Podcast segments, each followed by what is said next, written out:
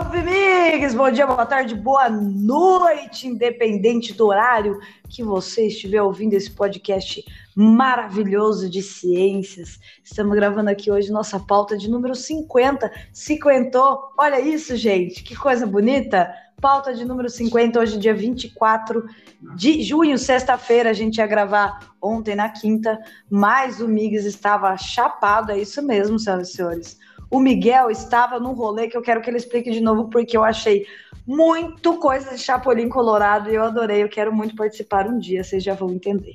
Migues. Exatamente. A Naná não vai participar com a gente, porque vocês sabem, né, povo? Junho, final de bimestre, Naná tá o quê? Tá corrigindo prova. Seremos só eu e Migues hoje. Migues, conta pra gente como foi a sua semana e fala um pouquinho dessa festa, por favor. Então, a semana foi muito louca, porque essa semana a gente, aqui da universidade, está dando um curso, né? Que é voltado para pós-graduação em empresas, onde elas podem é, se inscrever no curso, a gente fornece conhecimento. Basicamente qualquer curso no Brasil. Só que esse curso foi de duas semanas, então veio pessoas. Legal, veio pessoa da França, da Rússia, da Itália, uh, da Espanha, veio da Alemanha, veio da Inglaterra, e é isso, veio uma galera de mundo inteiro e tal, então foi bem massa. E ontem, meia-noite, começou o São João. A festa de São João aqui é muito famosa, é igual no Brasil também, né? A respeito do Santo São João e mais. Mas aqui eles também fazem uma coisa muito especial e muito peculiar, que só tem aqui, na verdade. Para eles comemorarem o São João, aqui tem uma avenida chamada Avenida da Liberdade, aqui em Braga, Portugal. Então eles pegam e descem essa avenida inteira, batendo na cabeça das pessoas com martelinhos, tipo do Chapolin Colorado mesmo. Então você via várias, você via um tec, tec, tec, tec, tec, mundo batendo na cabeça do outro, assim, muito doido, mas estava super bonita a festa, muitas luzes, teve fogo de artifício, tem também os bonecos gigantões, os cabeçudos. E, e, o mais especial, assim, também eles gostam de comer sardinhas. Nossa, que sardinha gostosa, muito boa. Não são sardinhas do Brasil enlatadas pequenas, são sardinhas grandes, o peixe mesmo. Então, bem massa. E ontem eu estava lá comemorando o final do curso, comemorando o São João, bebi demais. E cheguei, acabei chegando um pouco mais tarde em casa. Infelizmente a gente não conseguiu gravar. Mas foi um final de noite bem, bem doido, porque tinha. E aqui, a nossa comunicação com as pessoas aqui basicamente foi em inglês tô falando inglês com o russo e tal, não sei o quê. Aí falando com, com a espanhola, depois falando com o italiano, inglês, francês. Nossa, foi muito doido. Então foi uma festa assim que aqui é muito famosa. Eu acho que é a mais. É a segunda maior importante do, do, de Portugal, porque a primeira é em Porto, onde surgiu essa, essa abordagem deles de. Essa abordagem de ah, vamos criar aqui os martelinhos e vamos bater na cabeça das pessoas. Então surgiu em Porto, que é super gigante a festa, e a segunda maior é em Braga, que também é gigantesco, muito mar de gente. Então foi isso que rolou ontem em São João, está rolando agora. Eu acabei de ouvir uns fogos de artifício aqui de casa. Bem doido, bem doido, Angélica. Então por isso que a gente não gravou, porque foi um dia muito corrido, muito doido. Não, eu achei muito maneiro, porque assim, eu perguntei pro Migs a origem, né, dessa, dessa festa e tal. Aí ele falou que foi na universidade. Eu falei, mano, como assim? Do nada, alguns estudantes tiveram a ideia, a ideia espalhou para a cidade toda. Eu achei genial e eu achei muito Chapolin Colorado. Adorei. Queria muito estar aí chapada de vinho com Migs em Braga. Mas infelizmente não está. Estou aqui em Braga dos Paulista, vulgo Cidade da Linguiça. Mas, começando os nossos episódios, vocês viram que a gente ficou uma semana de recesso, é porque aqui a gente não tem descanso, né, meu anjo? Pegou Covid, peguei Covid dia 25 do mês passado, eu positivei, menos de 15 dias depois, a garganta inflamou, fiquei com começo de faringite, vida de professor, é aquela benção, né, gente? E tamo aí, tamo aí, tamo viva, a tosse tá aqui, a pigarra tá aqui, tô me sentindo fumante, mas vida que segue. Então peço desculpa aos nossos queridos ouvintes, mas estamos de volta. Vamos para as nossas curiosidades antes do Migs trazer a primeira notícia da semana para gente. Povo, não sei se vocês viram, mas um buraco negro comilão, brilhante e de crescimento mais rápido foi descoberto. Galera, presta atenção. Ele é 3 bilhões de vezes mais massivo que o Sol e engole. Presta atenção nessa informação que não é zoeira. E ele engole a cada segundo um pedaço de matéria do tamanho da Terra. É só isso que eu queria falar. A notícia e o artigo vão estar aqui na descrição do episódio, como sempre. E é isso. É, é, é, é isso. Eu não sei nem o que dizer dessa notícia, amigos. O que você achou dessa curiosidade? Inexplicavelmente, assim, é uma. É, é, é, é inimaginável, porque a gente está lidando com algumas coisas ultimamente muito descobertas espaciais muito fortes, né? Eu vi essa semana também uma foto do Hubble, ele, ele conseguiu tirar foto de mais de, acho que foi 200 galáxias de uma foto, assim, você vê todas brilhando, todas brilhando, cheio de mistério. E agora essa notícia também, meu, quando a gente tiver, não sei, pode ser daqui 200 anos, pode ser daqui 4 mil, 50 mil anos, a gente tiver contato, aí acontece ano que vem, né? Gente tiver contato com um buraco negro próximo de alguma coisa, próximo desse, de como ele é, não sei dizer, nem sei dimensionar, vai ser a coisa mais doida do mundo. Olha isso, você tá maluco. Engolir uma terra não tem como não. Caraca, muito doido, muito doido. E, mano, a cada segundo eu fiquei assim. Sabe quando você lê, você fica perplexa, sem reação, sabe? Sei lá. Deu uma é, crise existencial. Mais ou menos isso. Galera, seguindo Seguindo as nossas curiosidades, essa é maravilhosa. Não sei se vocês viram, mas essa semana saiu as fotos do concurso Nature World Photograph Awards, que traz fotos incríveis da natureza. E a foto vencedora e as outras finalistas vão ser exibidas na Academia de Ciências da Califórnia, em São Francisco. Façam a aposta de vocês, que eu já tenho a minha, eu conto depois nas nossas redes sociais. Migs, depois dá uma entrada na notícia que assim, é uma foto melhor que a outra, eu não sei qual eu escolho, mas eu já tenho a minha preferida, que eu acho que é a que vai ganhar. Assim que sair o resultado, a gente conta para vocês, façam suas apostas também. A gente pode fazer até uma, uma votação lá nas nossas redes sociais. Aproveite e segue lá, arroba Ciência na Manga, arroba, é, quer dizer, arroba Ciência na Manga, no Twitter e no Instagram, se quiser mandar um e-mail, ciencianamanga.gmail.com. Migs, dá uma olhada na, na, na notícia depois que as fotos estão assim. Cara, é uma mais fofa que a outra, sério. É, é, assim, é difícil você escolher a vencedora. Eu tô com dó dos jurados que tem que escolher a vencedora, porque é uma decisão assim impossível, velho. Eu imagino, e eu adoro concurso de fotografia, ainda mais algo que envolve natureza. Poxa, aqui no Brasil também acontece bastante, o CNPq também tem vários concursos desse tipo. Provavelmente, possivelmente, com certeza eu irei passar e colocar meu voto lá. Vamos ver, vamos ver. Adoro essas coisas, muito mais. Fechado. Amanhã a gente faz uma votação nas nossas redes sociais. Continuando nas nossas curiosidades, galera. Ontem, quinta-feira, o Ministério da Saúde confirmou três casos da varíola de macaco transmitidas localmente. São três pacientes homens, todos moradores da cidade de São Paulo, sem nenhum histórico de viagem para os países com casos confirmados, ou seja, transmissão local a partir de agora. E notícia de última mão aqui agora, já foi confirmado transmissão local no Rio de Janeiro também. Não sei se você viu, Miguel.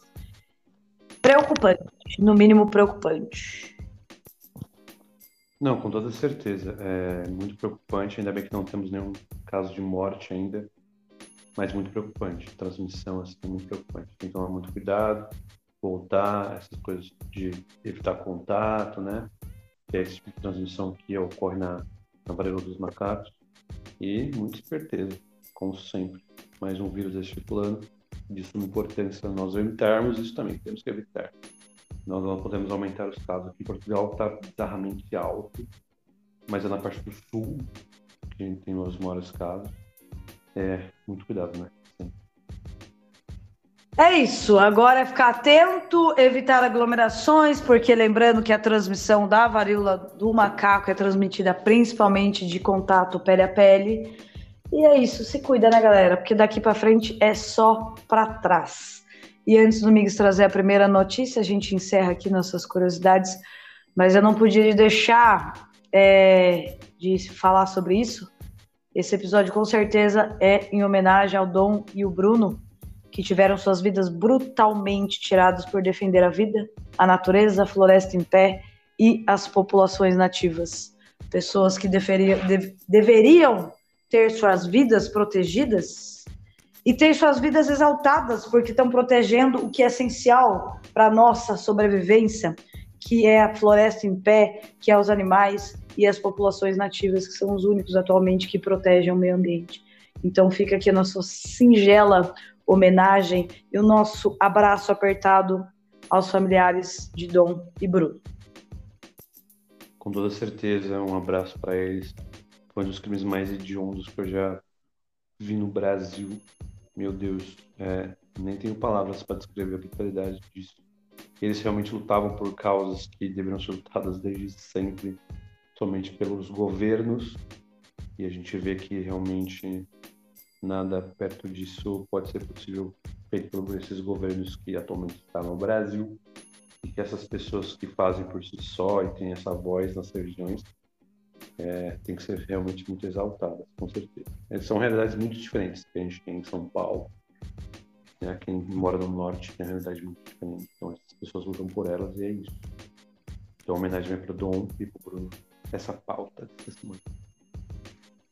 E vale lembrar que isso imobilizou muitas pessoas, e no caso do Dom, que não é daqui, né? É, imobilizou internacionalmente. Então, todos os olhos estão voltados para o Brasil. Então, galera, não adianta soltar cortina de fumaça para abafar o caso e falar que descobriu uma cidade secreta na Amazônia que chama Rabanada, Ratabaca, puta que pariu, que não vai colar. Então, todos de olhos abertos, isso vai continuar sendo cobrado se depender da gente. Né, Migues? Exatamente, vamos estar de olho, com certeza. Galera, eu falei imobilizou, imobilizou, perdão. Migues, traz pra gente a primeira notícia da semana, que eu achei maravilhosa e um pouco assustadora. Sim.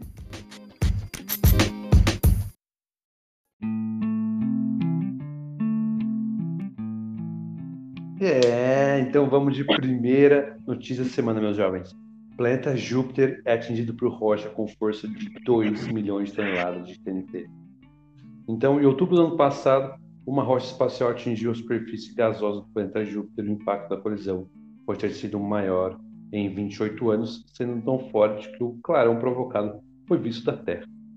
Os cientistas que fizeram a observação em outubro, todos da Universidade de Kyoto, no Japão, contam que a explosão, além de, que, de ser equivalente a 2 milhões de toneladas de TNT, causou o maior impacto explosivo já visto no planeta desde 1994, quando o cometa Shoemaker-Levy 9 atingiu o gigantesco gasoso com força de mais de 300 milhões de bombas atômicas, e, segundo a NASA, provocou cicatrizes escuras que logo foram apagadas pelos ventos do planeta. A nova observação foi feita pela Câmara de Observação Planetária para Pesquisa de Transiente Óptico, o PONCOTUS, projeto dedicado à observação de clarões em Júpiter. O estudo ainda não foi revisado por pares, mas traz importantes informações.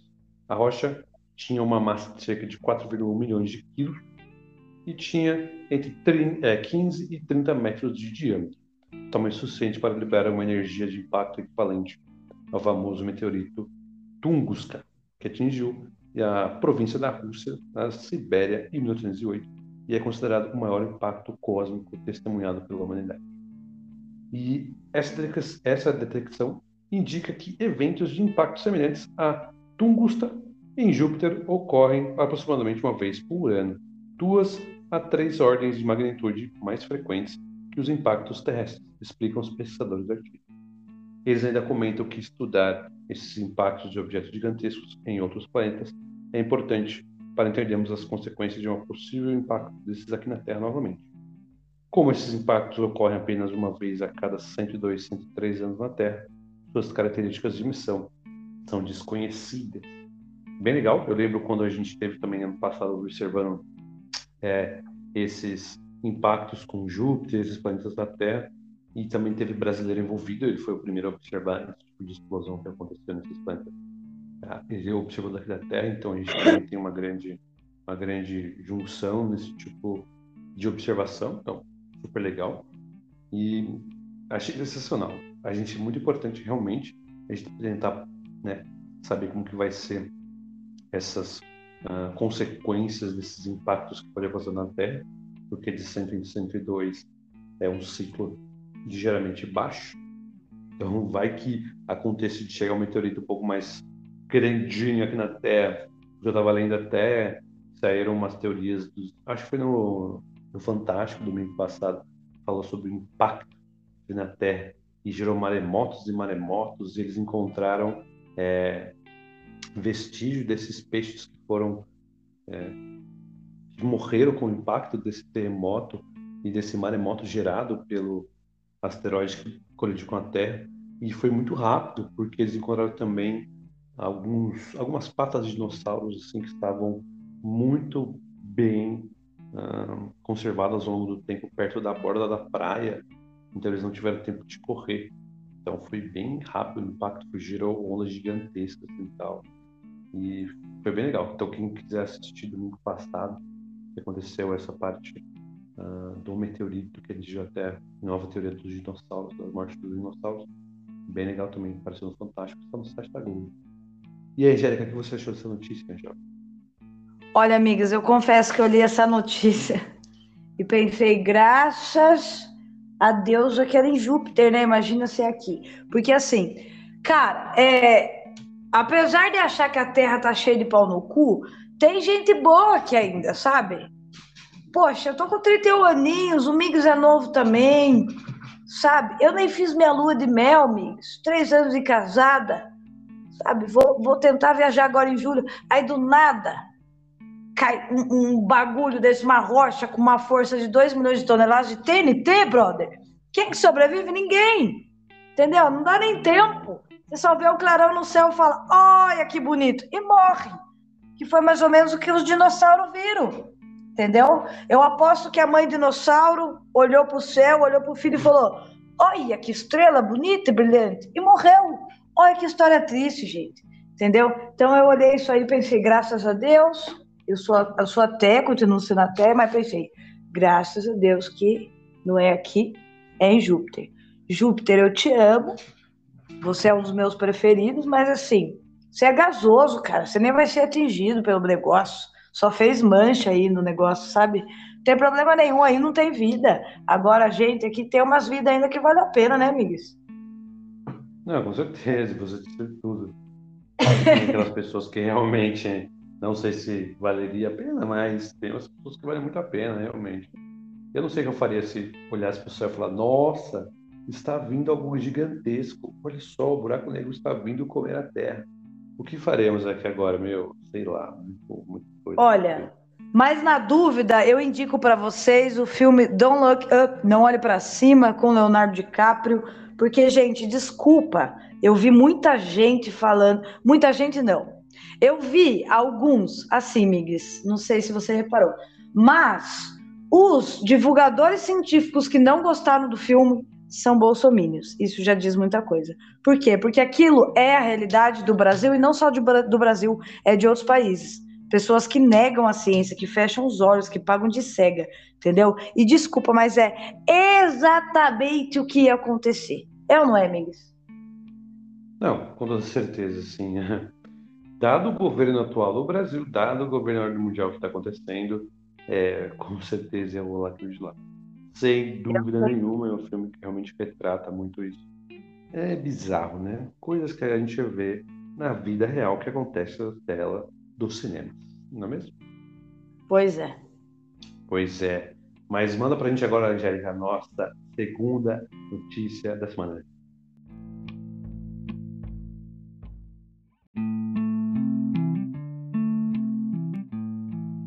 Segunda notícia da semana: sequenciamento do genoma do vírus da varíola do macaco ajuda a compreender suas mutações. Então, pesquisadores do Centro Conjunto Brasil-Reino Unido para descoberta, diagnóstico, genômica e epidemiologia de arbovírus, o CAD, concluíram em 18 horas o sequenciamento quase completo do genoma do vírus isolado do primeiro paciente com varíola dos macacos no Brasil. Camila Malta Romano, pesquisadora do Laboratório de Investigação Médica do Hospital das Clínicas, o HC da USP, e do Instituto de Medicina Tropical, o IMT, falou um pouco sobre o sequenciamento genético ser importante para a gente entender de onde surgiu o vírus, as suas mutações, os meios de transmissão e se ele está bem adaptado às vacinas. Abre aspas. A gente já viu que esse vírus não é mais patogênico, porque o surto é extremamente maior. Já tem mais de 1.400 casos e nenhum óbito. Então a gente já sabe que ele não é mais letal. Fecha aspas, afirma a pesquisadora. Mas, ainda explica ela, mutações nos permitem identificar, por exemplo, se um vírus está mais bem adaptado à transmissão humana. O vírus é pouco transmitido de humano para humano, então é possível que essas mutações tenham relação com o aumento da capacidade do vírus se transmitir entre os humanos, complementou. Camila levanta também a hipótese de que o vírus deve desenvolver outras formas de transmissão. A varíola dos macacos é, em geral, transmitida pelo contato, como eu disse, da pele a pele, mas a transmissão respiratória também está sendo investigada. Então, a OMS, a famosa Organização Mundial da Saúde, está recomendando o uso de máscaras para evitar o contágio, assim como é recomendado para diminuir as infecções pelo Covid-19, o SARS-CoV-2. Então, na dúvida, continuem usando máscara, como a gente acabou de falar aqui nas curiosidades, povo já tem caso de transmissão local em São Paulo e no Rio de Janeiro. Dois estados que têm muito fluxo de pessoa, muita circulação de pessoa. Então não vai demorar para começar a aparecer em outros estados e no interior também, né, amigos? Não, com certeza. Disse tudo. Eu espero que realmente esse vírus não se concretize como vírus respiratório, transmissão respiratória, e que realmente as pessoas porque basicamente a varíola é as pessoas têm contato, aí você vai, ou você vacina as pessoas que tiveram contato né, com, com o positivado. É, nesse caso, acho que a vacina é difícil de chegar, alguma coisa do tipo aqui no Brasil, tem poucas doses, ou basicamente você isola as pessoas. Então, se a gente conseguir isso, ótimo. E isso eu achei bem legal, porque a gente já tinha visto esse mesmo laboratório sequenciar rapidamente o genoma é, do vírus SARS-CoV-2 lá no começo, primeiro genoma brasileiro SARS-CoV-2, e agora o mesmo laboratório fez sequenciamento do genoma completo do vírus do, da varíola do macaco. Então, bem massa, bem massa. Achei sensacional. E o Brasil, né? O Brasil sempre conseguindo avançar nessa parte sequenciamento, que é muito importante para realmente verificar se essas mutações que surgem ao longo do tempo nos genomas sequenciados têm a ver com a transmissão ou não, que a gente pode verificar de uma determinada cepa, por exemplo, está mais presente em algum estado, está proliferando mais rápido e ela tem uma mutação específica, essa mutação pode estar ligada ao aumento da transmissão. Então, super massa, achei sensacional essa notícia. Vai ciência brasileira. Vai ciência brasileira, isso me lembra a Jaqueline Góes, que foi uma das que participou lá no início da pandemia em 2020 do sequenciamento do genoma da Covid-19 e que o Miguel teve o prazer de conhecer, né, Miguel? Exatamente, aquele negócio foi minha aluna de estatística, inclusive a aluna que sequenciou o genoma aqui do, do Velho do Macaco também foi minha aluna de estatística, a Ingrid, então as duas são ótimas.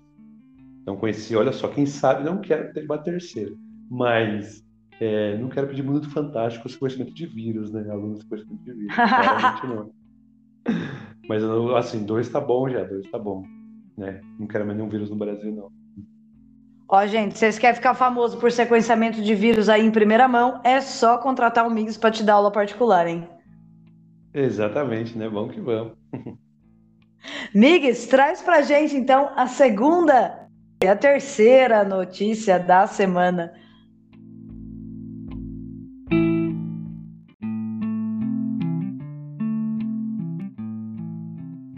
Terceira notícia da semana, meus jovens. Pesquisadores investigam como converter etanol em eletricidade e hidrogênio por meio da reforma eletroquímica.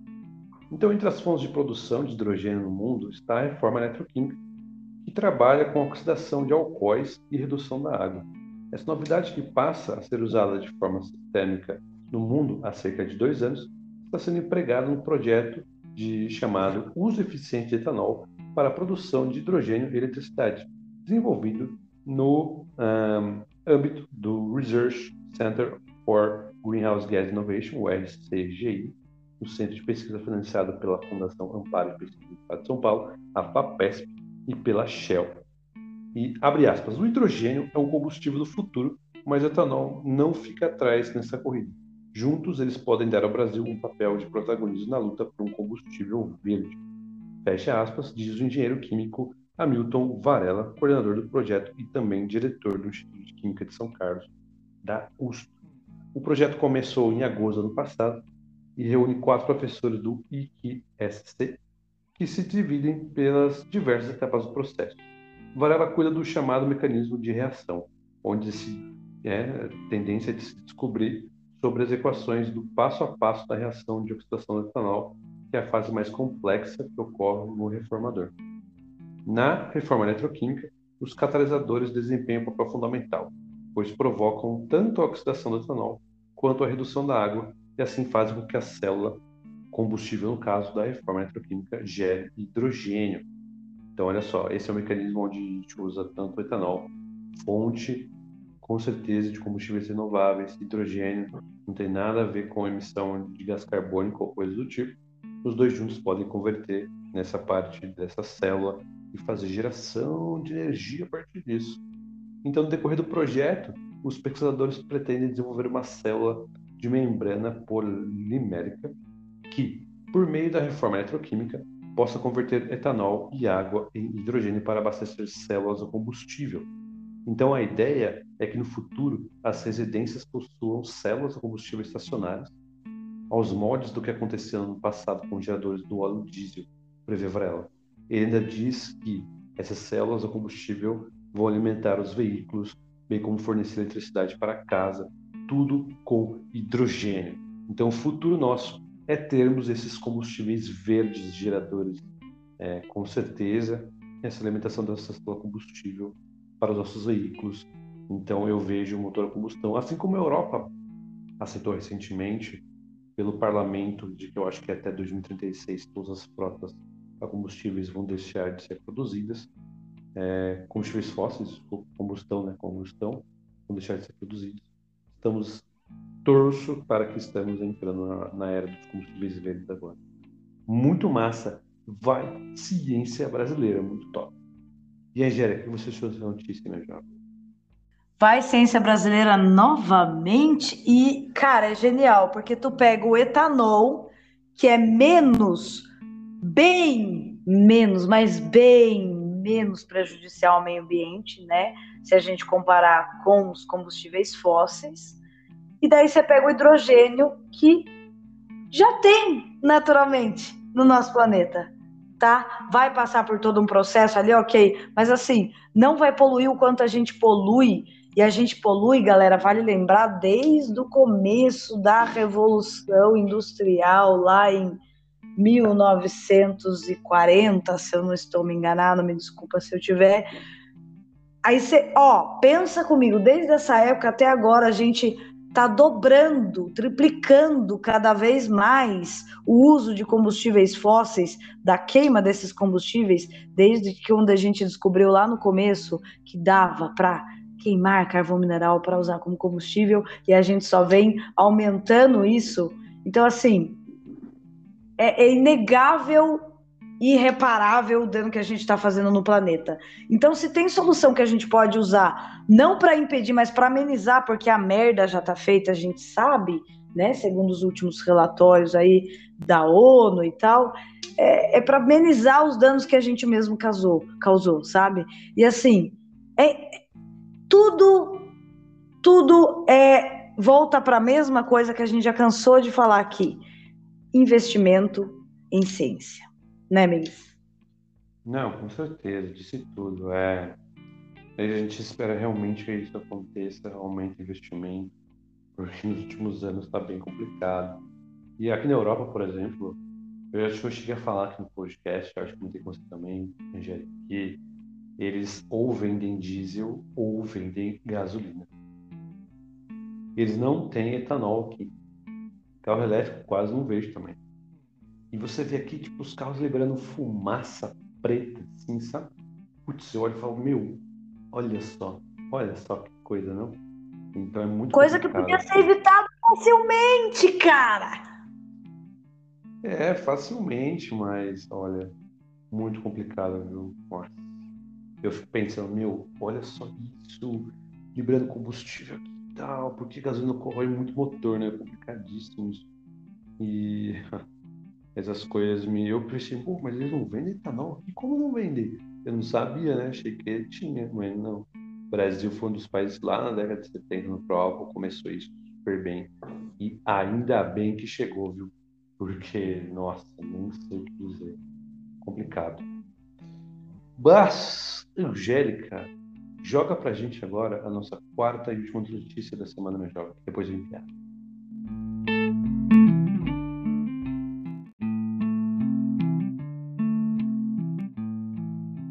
Quarta e última notícia maravilhosa. Tratamento contra o câncer que modificam geneticamente as células de defesa avança aqui no estado de São Paulo. Então, células de defesa são retiradas do paciente, reprogramadas geneticamente em laboratório e então reinfundidas para enfrentar o câncer. Essa é a terapia à base de células CAR-T uma estratégia tão promissora quanto complexa. A boa notícia? O Centro de Terapia Celular, o CTC, da Universidade de São Paulo, em Ribeirão Preto, vem avançando em um tratamento do tipo com menor custo, além de investigar terapias celulares semelhantes.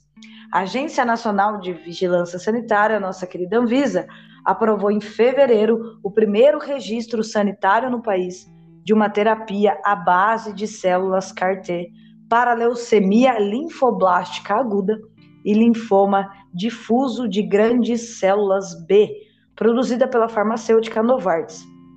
Em abril, agora, um tratamento do tipo para mieloma múltiplo da Janssen Slag Farmacêutica também foi autorizado pela Agência Reguladora Brasileira e nos Estados Unidos.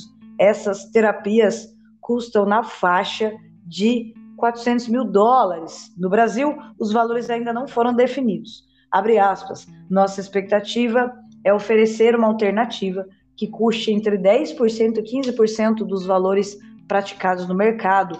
Fecha aspas. Afirma Rodrigo Calado, um dos pesquisadores principais do CTC e diretor científico da Fundação Hemocentro de Ribeirão Preto. A gente já trouxe várias notícias sobre tratamentos com câncer aqui para vocês, de vários tipos de câncer. Então, assim, lembrando que o câncer é uma doença super comum, não só na nossa população, né, mas no planeta como um todo. E quanto mais avanço nessa área de estudo, galera, mais a gente dibla essa doença maldita que mexe com a cabeça de todo mundo, não só com o paciente. Então, assim, é primordial continuar os estudos nessa área, porque é, é, é, essencial a gente saber como lidar com a doença, sabe? Lembrando que o câncer é uma doença é, relativamente, dependendo do câncer, dependendo de qual estágio a doença tá, relativamente fácil de tratar, se você tiver cuidado, se você for daquelas pessoas que não tem medo de ir no médico, não tem preconceito. E, cara, é uma célula que na hora de se dividir fez cagada e se dividiu errado e virou um câncer. Parece simples, mas vira uma doença como essa. Então, quanto mais investimento em ciência a gente tiver, principalmente nesses tipos de, de doenças que a gente está falando aqui, mais, mais eu, eu, vejo, Migues, eu não sei se você vai concordar comigo, eu consigo enxergar, enxergar hoje que as próximas gerações terão uma expectativa muito de vida muito maior que a nossa, porque os avanços científicos estão assim, aceleradíssimo, aceleradíssimo, assim, no nível que às vezes fica difícil a gente fazer pauta, porque é muita notícia diferente, é uma mais da hora que a outra, então fica difícil da gente escolher, senão isso aqui vira três horas de episódio, de episódio facinho, né, amigos? Então, assim, quanto mais investimento em ciência, eu acho que maior vai ser a nossa expectativa de vida, se a gente levar em conta só os estudos e não a merda que a gente está fazendo no planeta, mas ok. Né, Melis? Não, com certeza. Um ótimo ponto, bem levantado por você. Com certeza, os avanços de hoje vão ser usados. Acho que espero, espero que realmente bem pelas próximas gerações. Com certeza irá aumentar a expectativa de vida. Isso é, deixa muito mais feliz. Esse tipo de é, tratamento com câncer, dessa reprogramação das células, é algo super novo, é algo super eficiente que a gente está vendo em alguns estudos espero que consiga diminuir o preço realmente. Se chegar a 10, 15%, acho que é um valor é, cabível. Então, por isso que no Brasil nem todo mundo tem acesso, isso é super importante. Eu aposto que esse tipo de, de tratamento vai chegar ao SUS, como já chega com vários tipos de câncer, por exemplo, que o SUS é o, acho que, o único no planeta a fornecer mais do que três ou quatro tratamentos de câncer gratuitos e diabetes outros afins. Super massa isso. E realmente, esse tipo de desenvolvimento da ciência tem que ser efetivamente bem pago. Investimento em ciência super importante para gerar tecnologia. Então é isso. Mais uma vez, nós estamos dizendo aqui de novo. Mais uma pauta muito massa e como você falou, a gente tem muitas notícias em ciência, várias coisas sendo geradas, era difícil, a gente podia falar sobre notícia até amanhã aqui, que tem toda semana um monte surgindo no mundo. Isso é super legal de ver avançando, né? Vamos que vamos.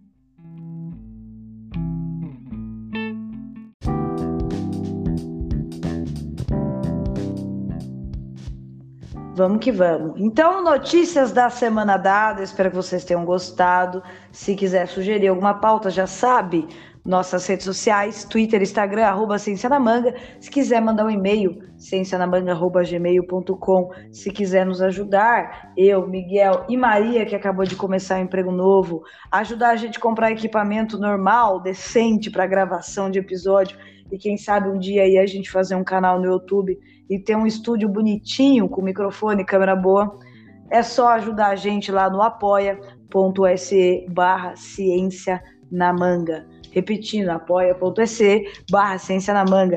Se não quiser se comprometer por mês, temos quatro tipos de valores. Quiser dar uma ajuda mensal, nós temos um Pix. Nosso Pix é nosso e-mail, ciencianamanga.gmail.com. Migs, antes de você dar os recados finais aí para os nossos ouvintes, conta para gente o, epi, o, a piada da semana, por favor. Eu tenho três, porque é festa junina e eu gostaria de levar três para vocês, meus jovens. Vamos lá, Jair. Vamos ver se você está abuçada hoje. O vamos, que vamos. o átomo foi fazer na festa junina? O que o átomo foi fazer na festa junina? ah... hum, uhum. Cara, eu tô pensando aqui, bom, o átomo tem nêutron, tem próton, tem elétron. Eu não consigo encaixar nenhum desses numa piada. Ele foi comer pé de molécula. Caraca, velho. Eu não consigo nem imaginar, mano. Porque ele não tem massa. Puta! mano, mano, não, essa aí foi genial. Essa foi genial. É, Puta eu... que pariu. Eu só não vou bater palma porque eu tô segurando o celular. Mas essa foi genial. Caralho, Miguel, essa foi genial. Sério. Muito boa. Mas vamos pra última essa aqui agora, aqui, ó. Última. Por que não se deve convidar químicos para festa junina? Químicos? É, por que não se deve convidar? Puta, velho, eu não faço ideia, mano. Porque eles sempre sabem quebrar cadeia. Nossa! As cadeias das moléculas químicas, entendeu? Pô! Que vira cadeia da festa junina. É sobre isso, galera. É sobre isso e tá tudo bem, gente. Piadas das semanas contadas. Essa semana teve uma bônus de presente para vocês, né, amigos? essa Exatamente. semana vamos. Mas, Migues, fala pra gente então, qual é o seu recado final para os nossos queridos ouvintes depois dessa piada maravilhosa? Eu gostaria de agradecer a todos os nossos ouvintes que chegaram até aqui.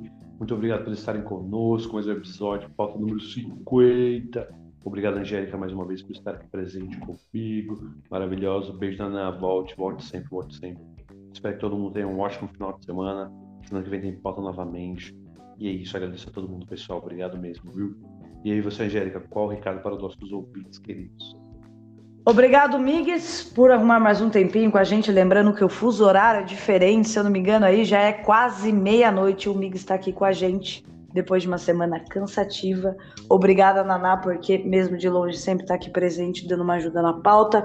Obrigado, Marys, nossa querida editora maravilhosa, que mesmo trabalhando no emprego novo, está aqui, continua editando nossos podcasts. Obrigada a todos os ouvintes. Um abraço especial para a nossa apoiadora Tami Duarte e é isso, gente. A gente volta na semana que vem com mais notícias bombásticas para vocês. Muito obrigado por tudo. Beijo no coração e chupa essa manga. Chupa essa manga. Falou! Valeu!